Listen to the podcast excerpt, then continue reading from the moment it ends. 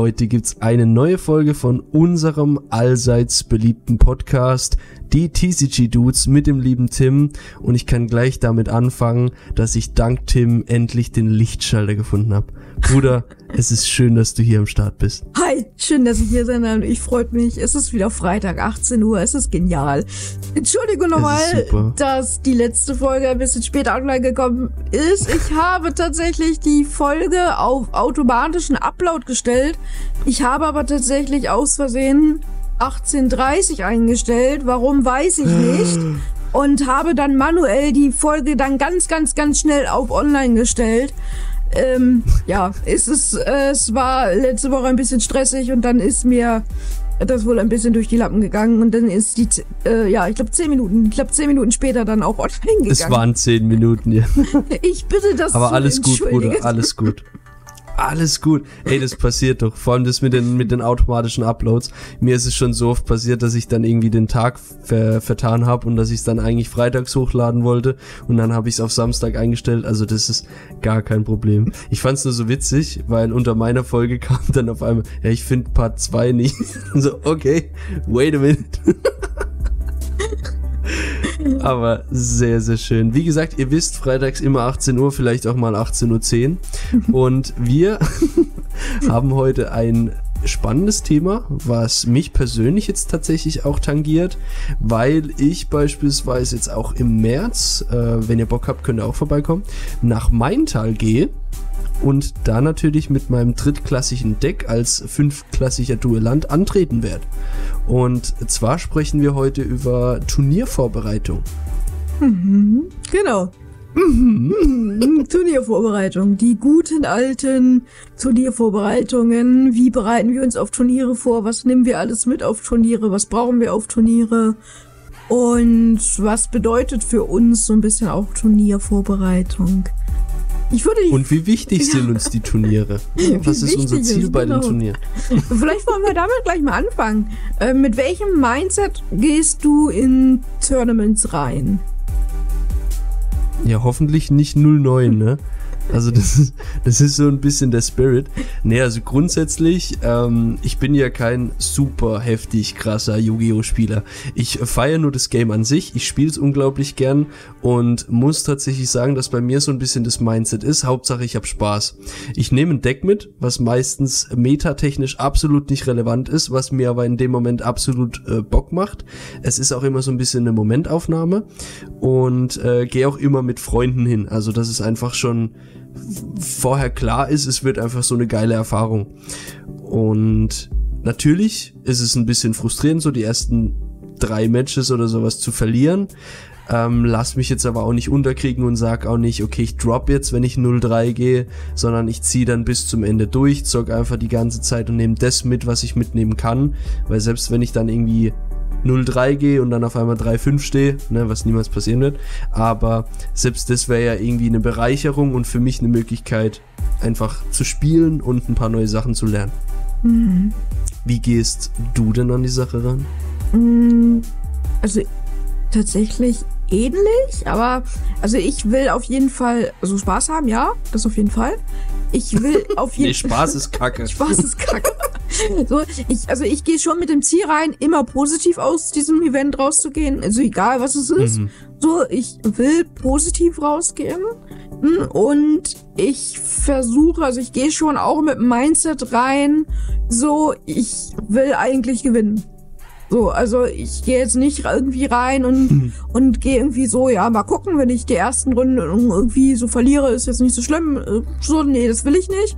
So, ich bin, also sollte ich auch mal eine Runde verlieren, bin ich auch eigentlich ähm, enttäuscht, so, aber nicht dem Gegner gegenüber, sondern eher so mir gegenüber so, weil ich will halt gewinnen und mich ärgert es selber, wenn ich nicht gewinne. Und mhm. ich analysiere auch nach jedem Match, was ich verliere, warum ich verloren habe. Ah ja, okay. So, mhm. also ich meine, das ist ja auch was Gutes, ne? Nur wenn man verliert, ja, erkennt man seine Spielfehler und man kann es nächstes Mal besser machen. So, deswegen, ja, das ist, ist, wichtig, das gehört dazu. Es muss einfach auch sein.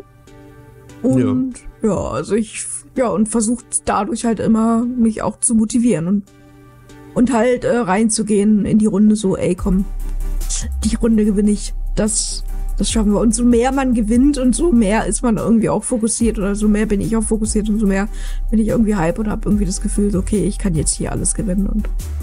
Ja klar, es motiviert ja auch. Also du bist da einfach so ein bisschen verbissener und hast dann halt auch schon Bock zu gewinnen. Ja. Natürlich möchtest du gewinnen und dabei Spaß haben, das ist ja klar, ne?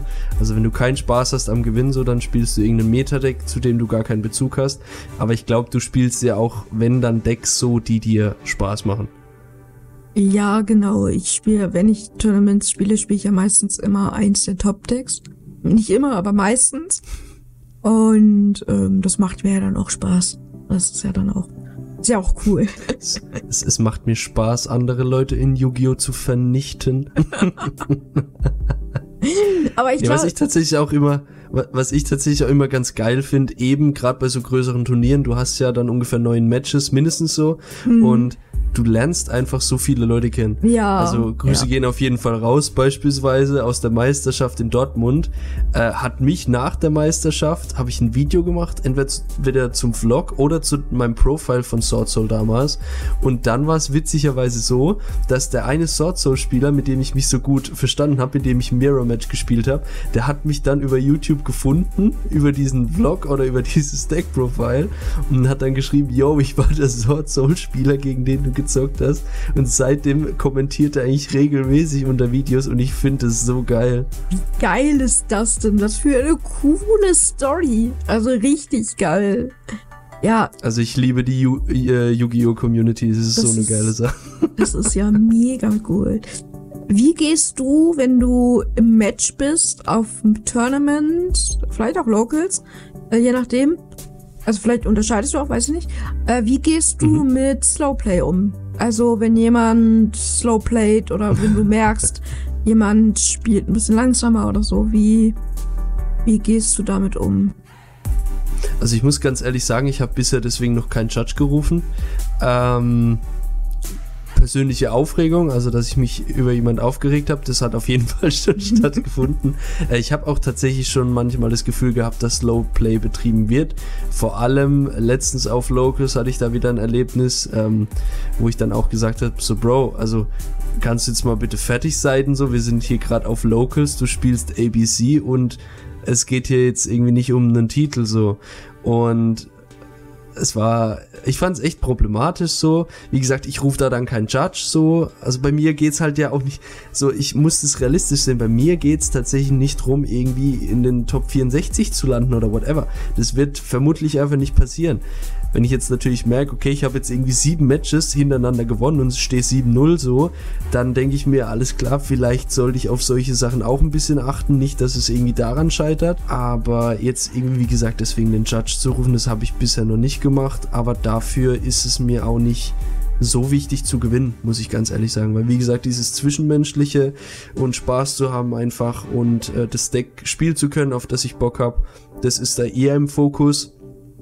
Ähm, aber natürlich geil finden tue ich es nicht, wenn jemand slow playt und merkt es bei der Person dann auch an. Also ich melde es dann auch zurück und sage, yo, also kannst du nicht vielleicht mal ein bisschen schneller machen?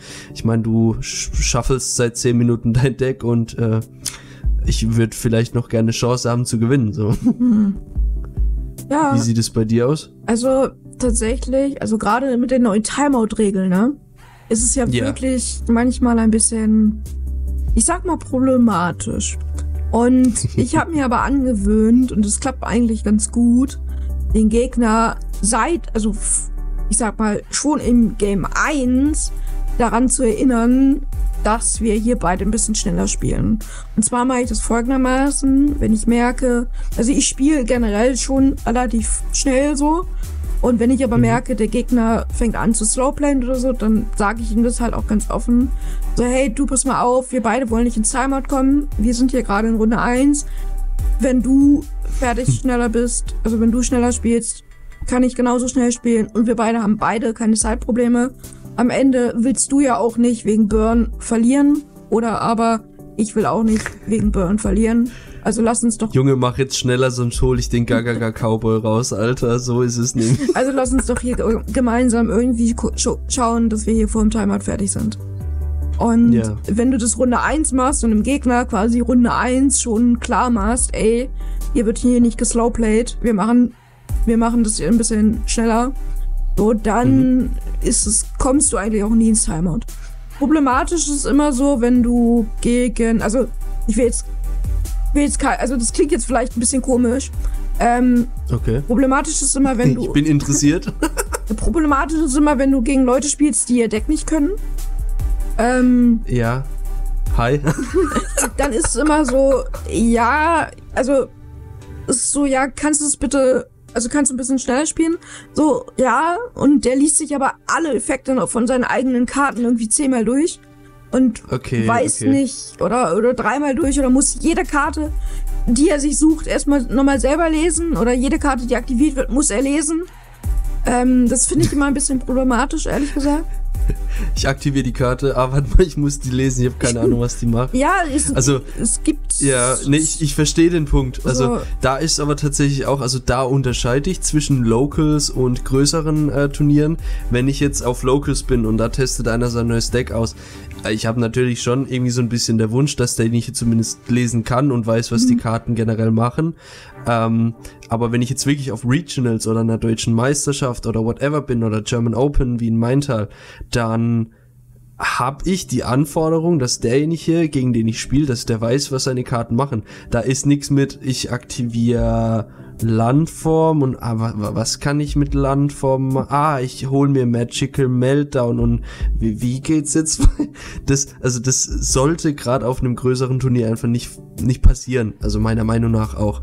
Also da habe ich tatsächlich auch die Anforderung, dass oder ist mein Wunsch an diejenigen, die auf größere Turniere gehen, so Leute, bitte kennt euer Deck, weil das ist tatsächlich super anstrengend, wenn du irgendwie auf, auf einem großen Event sitzt und dann mit mit den ganzen Leuten drumherum fängt er auf einmal an, seine Karten zu lesen und denkst dir, ich könnte jetzt halt auch spielen so. Also, ja, ja.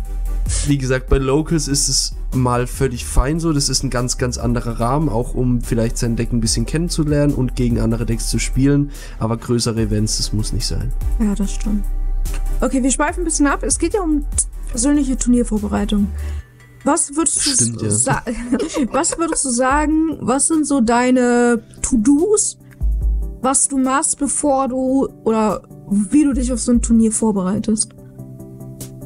Also da gibt's ganz, ganz unterschiedliche Ebenen.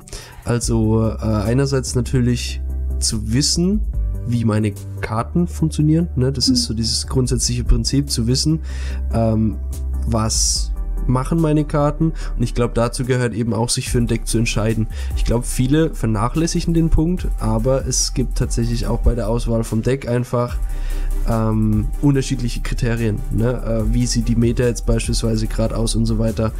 Ähm, bei mir ist es tatsächlich relativ wurscht, weil ich nehme einfach das Deck auf, was ich gerade Bock habe. Natürlich werde ich jetzt nicht in einem Tier-Element-Format beispielsweise oder in einem Kastierer-Format ähm, Tri-Brigade spielen, weil ich dann nichts im Grave machen kann so. Aber generell wenn ich jetzt beispielsweise an mein Thunder Dragon Deck denke, so ich weiß jetzt, ich habe Bock auf das Deck, das werde ich jetzt, German Open werde ich das jetzt mitnehmen, so, da habe ich auf jeden Fall Bock. Vielleicht nehme ich auch was anderes, ne, also falls ihr gegen mich spielt, ne, ich spiele auf gar keinen Fall Thunder Dragon. Ähm, das gehört so ein bisschen dazu, einfach sich für ein Deck zu entscheiden, zu wissen, wie es funktioniert und was ganz, ganz wichtig ist, gerade bei größeren Events, jetzt nicht unbedingt auf Locals, aber bei größeren Events zu gucken, wie sieht die Meta aus. Weil das ist so dieser einzige Anhaltspunkt, den du eigentlich hast. Wenn du weißt, du bist auf Locals und da rennt viel Eldritch rum oder whatever, dann kannst du dein Side-Deck dementsprechend anpassen. Wenn du aber auf größeren Events bist, da sind häufig auch gute Spieler, die Meta-Decks spielen, die eben auch was reißen wollen und dann kannst du dahingehend dein Extra-Deck beziehungsweise dein Side-Deck, Entschuldigung, richten und hast auch eine Richtung, in die du gehen kannst, wo du weißt, alles klar, wenn ich viel gegen Fire King spiele, brauche ich das. Wenn ich viel gegen Rescue Ace spiele, brauche ich das. Gegen Purely das und das. Also da sich ein bisschen eine Sicht über die Meta zu holen, ähm, ist da ganz, ganz wichtig. Und ich beispielsweise äh, mache es eben dann ganz viel, dass ich auf YouTube unterwegs bin und mir da viele Videos reinziehe, ne, von anderen Yugi-Tubern.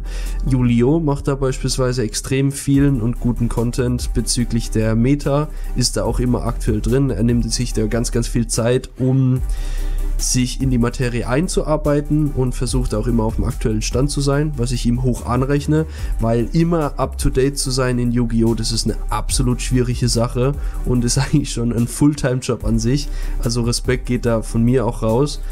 Und da hole ich mir so ein paar Infos ein, welche Decks sind gerade eben in der Meta und was ich auch sehr feier, auch um eben das Side-Deck aufstocken zu können und zu wissen, was brauche ich da. Äh, immer gern mal so Handtrap-Tierlisten und sowas. Da gucke ich mir gern unterschiedliche auch nochmal an, um so unterschiedliche Meinungen zu kriegen auch, weil jeder mal wieder einen anderen Aspekt irgendwie im Kopf hat und was anderes betont. Das finde ich da eben auch noch ganz spannend.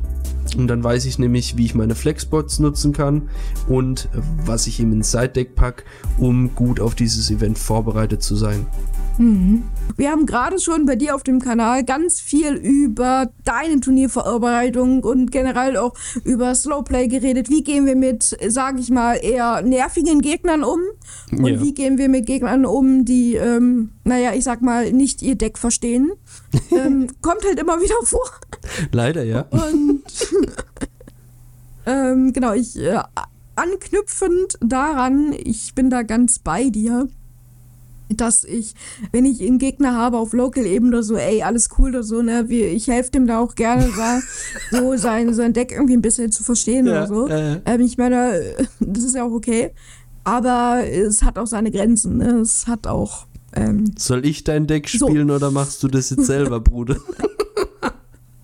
ja, wieder, also alles, was größer ist, wo das ein bisschen um was geht oder so, da helfe ich halt nicht und da, ja. Da bist da, du ja auch froh, wenn halt dein Gegner keine Ahnung so. hat. Also.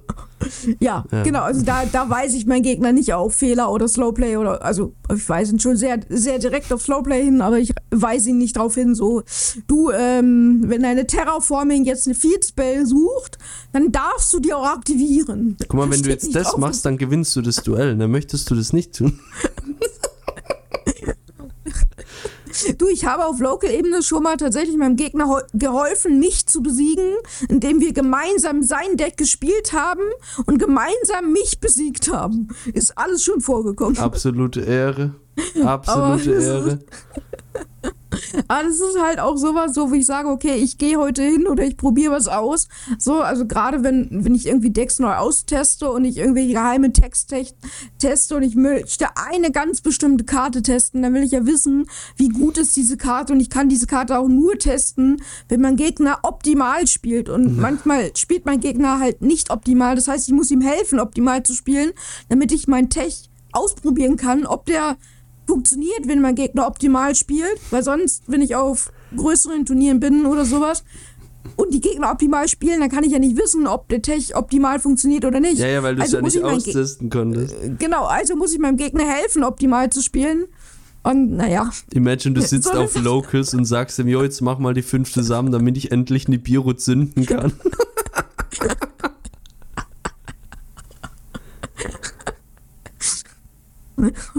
Imagine.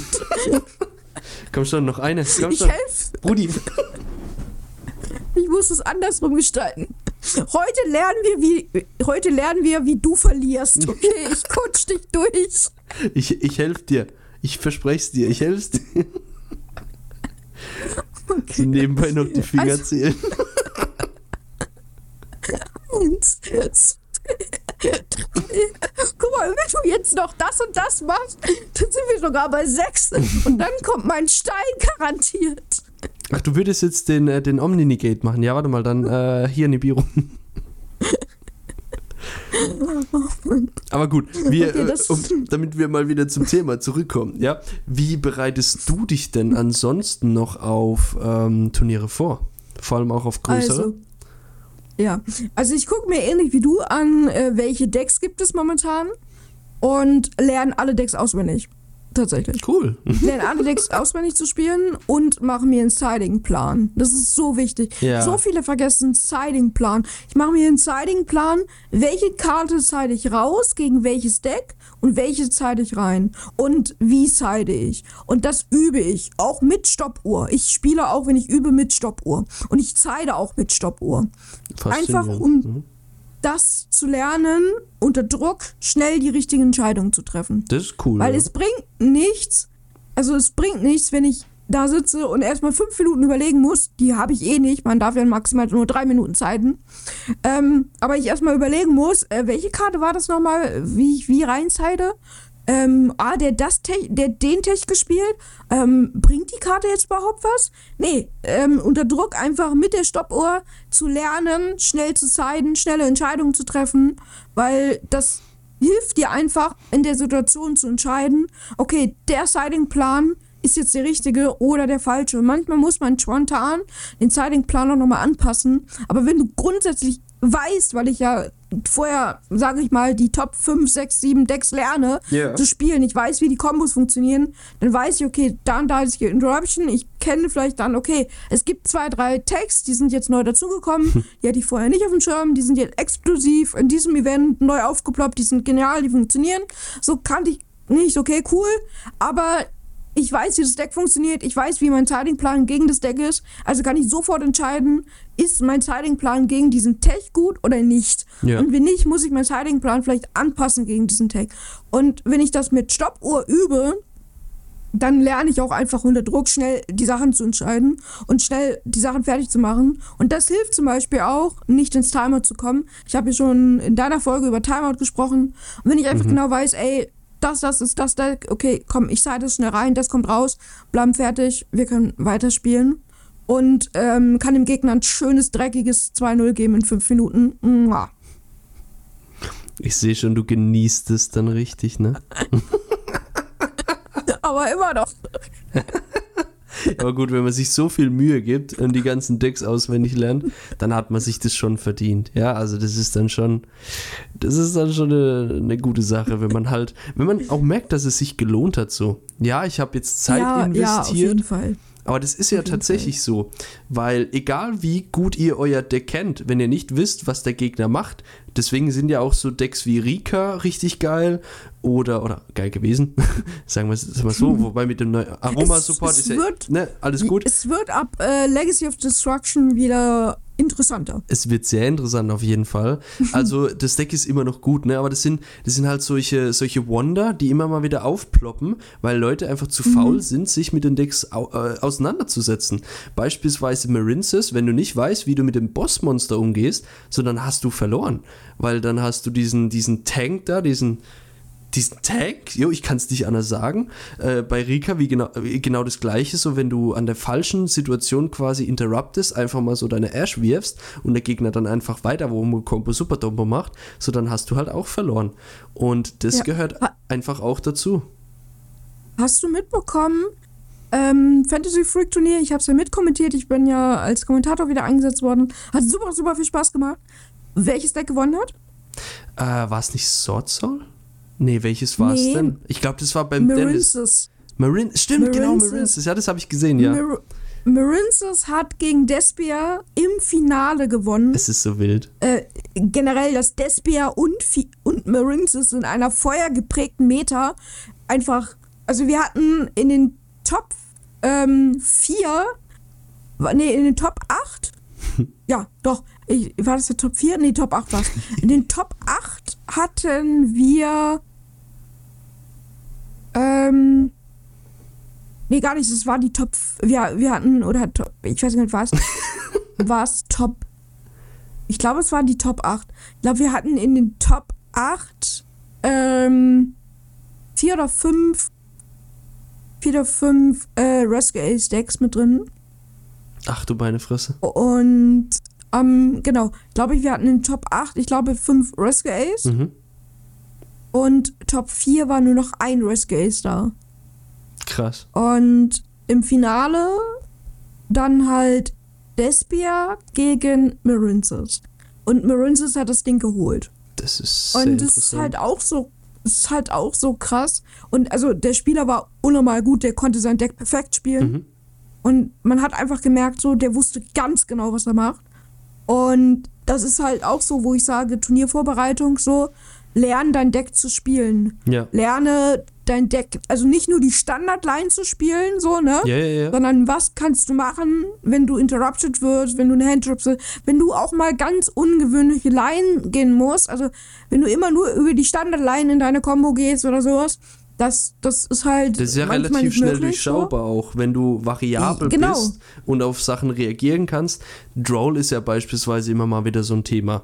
Es gibt Decks, die sterben ja, an Droll. Ja. Es ist einfach eine Floodgate. Wenn du aber weißt, wie du diese Floodgates umspielen kannst, oder, oder Shifter beispielsweise, wenn dir ein Deck, wenn ein Deck dir Shifter drückt und du keinen Grave mehr hast und normalerweise viel über den Grave spielst, Gibt es für dich noch eine Option, nicht über den Grave zu spielen? Gibt es für dich noch eine Option quasi anders um die Sachen rumzuspielen? Und das ist immer so die Sache. Sword Soul, ähm, nehme ich jetzt einfach mal als Beispiel, ist ein Deck, das ist easy to learn, aber hard to master. Weil du hast in Sword Soul so viele Optionen und so geile Wege, quasi Kombos zu initialisieren und durchzuführen. Ich finde es faszinierend. Wenn du, du kannst Sword Soul relativ schnell lernen, aber wirklich zu wissen, wie dieses Deck absolut geil ist und in unterschiedlichen Situationen anders zu reagieren, das ist beispielsweise auch bei Sword Soul möglich und wenn du da wirklich richtig drin bist und das Deck kannst, also wirklich spielen kannst, dann macht es das Deck nochmal viel stärker. Und das finde ich auch immer ja, ganz geil, ja. weil es sich eben auch lohnt, Zeit zu investieren, ein Deck zu lernen und es zu spielen und nicht eben nur oberflächlich dran rumzukratzen und zu sagen, ja, das ist eine Basic Standard Combo und fertig. Ja, ja, das stimmt. Und was, also, was ich auch äh, zum Deck lernen dazu zähle, ist, lernen dann Deck au also lernen jede Karte auswendig mhm. und lerne ähm, deine Deckliste auswendig. Du musst in der Lage sein, ja bin ich der Meinung, jede einzelne Karte inklusive Side-Deck und Extra-Deck aufzählen zu können oder aufschreiben zu können, ohne dass du dir deine Deckliste anguckst oder sowas. Sondern dass du wirklich jede Rachel, jede Karte aus, wenn ich aufzählen kannst, dass du genau weißt, welche Karten du im Deck hast, in welcher Rachel. Vor allem auch wie oft. Wie oft und so, damit du einfach auch ja, in manchen Situationen musst du auch manchmal abwägen. Also beispielsweise, wenn du, äh, ne, ich bin jetzt Viking Snaker-Spieler, wenn ich jetzt in der Heatsoul-Line gehe und Heatsoul gibt ja immer Draw. So, und manchmal, der Draw kann ja auch einen Droll fressen, beispielsweise, ne? Ja. Das ist ja auch eher so, mh, hm, geht so. Aber dass man einfach so Sachen, also ich finde, Yugi hat manchmal auch was mit Mathematik zu tun. Auf jeden Fall. Wenn du dir Sachen ausrechnest, okay, pass auf, der, der Gegner hat das und das, du hast die und die Ressourcen, du hast das und das. Was könnte ich theoretisch durch diesen Draw bekommen? Was habe ich noch im Deck? Was ist schon verbraucht? Welche, welche Karte könnte ich bekommen? Lohnt sich das jetzt, in Droll reinzuspielen? Weil manchmal, also was halt auch geil ist beim Heat Soul, ähm, ich darf ja auch um Gegner-Turn äh, ziehen. So. Mhm. Und manchmal macht es auch Sinn, einfach zu sagen, okay, ich ziehe in meiner Phase nicht, spiele also Drollproof und spiele meine ganzen Combo-Lines und gehe halt in den Gegner-Turn rein und aktiviere dann die Heat Soul, um dann, mh, hm, mathematisch gesehen, wenn man mhm. genug Handdrop zieht, beispielsweise auch in der Handdrop reinzuziehen, die mir in meinem Zug dann nicht so viel bringen würde. Mhm. Also, ne, das sind solche Überlegungen, die du halt im Gameplay machst wo du aber dein Deck kennen musst und wissen musst, okay, wie oft spiele ich welche Karte und kann ich jetzt so spielen, dass dieser Draw Droll, den ich vielleicht kressiere, mich behindert oder nicht, weil manchmal ziehst du halt nicht, weil dich dann Droll behindert und dann muss halt andere Lines gehen. So. Also ja das, ähm, ja, ich finde, genau solche Überlegungen und solche Sachen, ne, äh, kennen der Deck und also das unterscheidet, glaube ich, auch nochmal so die, die Qualität des Spielers. Ja, auf jeden Fall. Würde ich mal also es gibt Leute, die machen sich ja auch überhaupt keine Gedanken darüber. Also die denken sich, ich habe meine Line, wenn ich interrupted werde, dann ist es so. Ähm, und das, das ist auch fein so, aber tatsächlich, wenn man einfach also wirklich durchstarten möchte, wenn man erfolgreich sein möchte, ist es wichtig, eben auch Alternativen zu haben und sich auch darüber Gedanken zu machen. Und wie gesagt, ja. so wichtig es ist, das eigene Deck zu kennen, ist es auch wichtig, andere Decks zu kennen. Ihr müsst jetzt natürlich nicht jedes Deck kennen, ne? deswegen Marinces und, und so, das sind einfach so ein bisschen Nischendecks, ja, das sind nicht Top-Meta, aber sie haben Potenzial gut zu sein. Und äh, auch diese Decks können mal Sachen gewinnen, wie gesagt. Und wenn man dann keine Ahnung hat, das ist einfach so die größte Stärke, finde ich auch von diesen Decks, dass dieses, dieses Nicht-Know-how einfach vom Gegner, dass es nochmal so ein Pluspunkt ist für das eigene Deck. Ja. Aber wenn ihr, dann, wenn ihr Metadecks quasi habt und die abfischen könnt und da gucken könnt, okay, wie funktioniert das, wo interrupt ich am besten? Deswegen frage ich beispielsweise auch immer bei, wie spielt man, ne? wo sind die Choke Points? Welche Karten sind gut gegen das Deck? Einfach, dass man sich auch gegen diese Decks vorbereiten kann. Äh, deswegen auch die Intention immer bei mir hier in den Videos zum Beispiel. Es macht schon Sinn, warum das Ganze angesprochen wird und warum das auch wichtig ist in Bezug auf die Turniervorbereitung. Ja, und dann nochmal, ne, also wenn du ein Deck nicht kennst oder nicht weißt, wie das Deck funktioniert, ist es umso wichtiger, dass du dein eigenes Deck kennst und im besten Fall so gut wie möglich spielen kannst und im Match halt versuchen zu analysieren, was macht denn das gegnerische Deck eigentlich? Was versucht er mir denn hier die ganze Zeit hinzulegen? Ja. Weil normalerweise, also in der Regel checkt man relativ schnell, was will der Gegner denn hier eigentlich machen? Legt er mir hier Negation Sports hin? Legt er mir hier Kombos hin? Macht er, klaut er mir die ganze Zeit Handkarten oder so? Also was macht das gegnerische Deck da eigentlich? Ne, macht er wie Marines das ganze Zeit Link Climbing und sowas und äh, macht äh, Monster Unaffected oder so? Also was, was macht dieses Deck? Das kriegt man eigentlich relativ schnell raus. Ja.